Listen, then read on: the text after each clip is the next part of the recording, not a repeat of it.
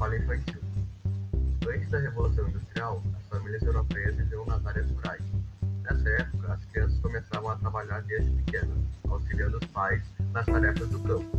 No entanto, elas não realizavam trabalhos repetitivos e exaustivos, pois praticavam diferentes tarefas, que variavam desde semear e fabricar calçados.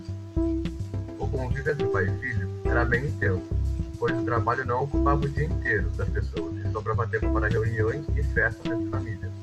A vida na cidade alterou completamente esse panorama das relações de trabalho familiares.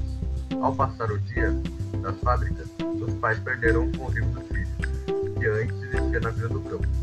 As crianças, além de perderem o contato com a natureza, se desesperaram com o cenário urbano, que se diferenciava da paisagem natural.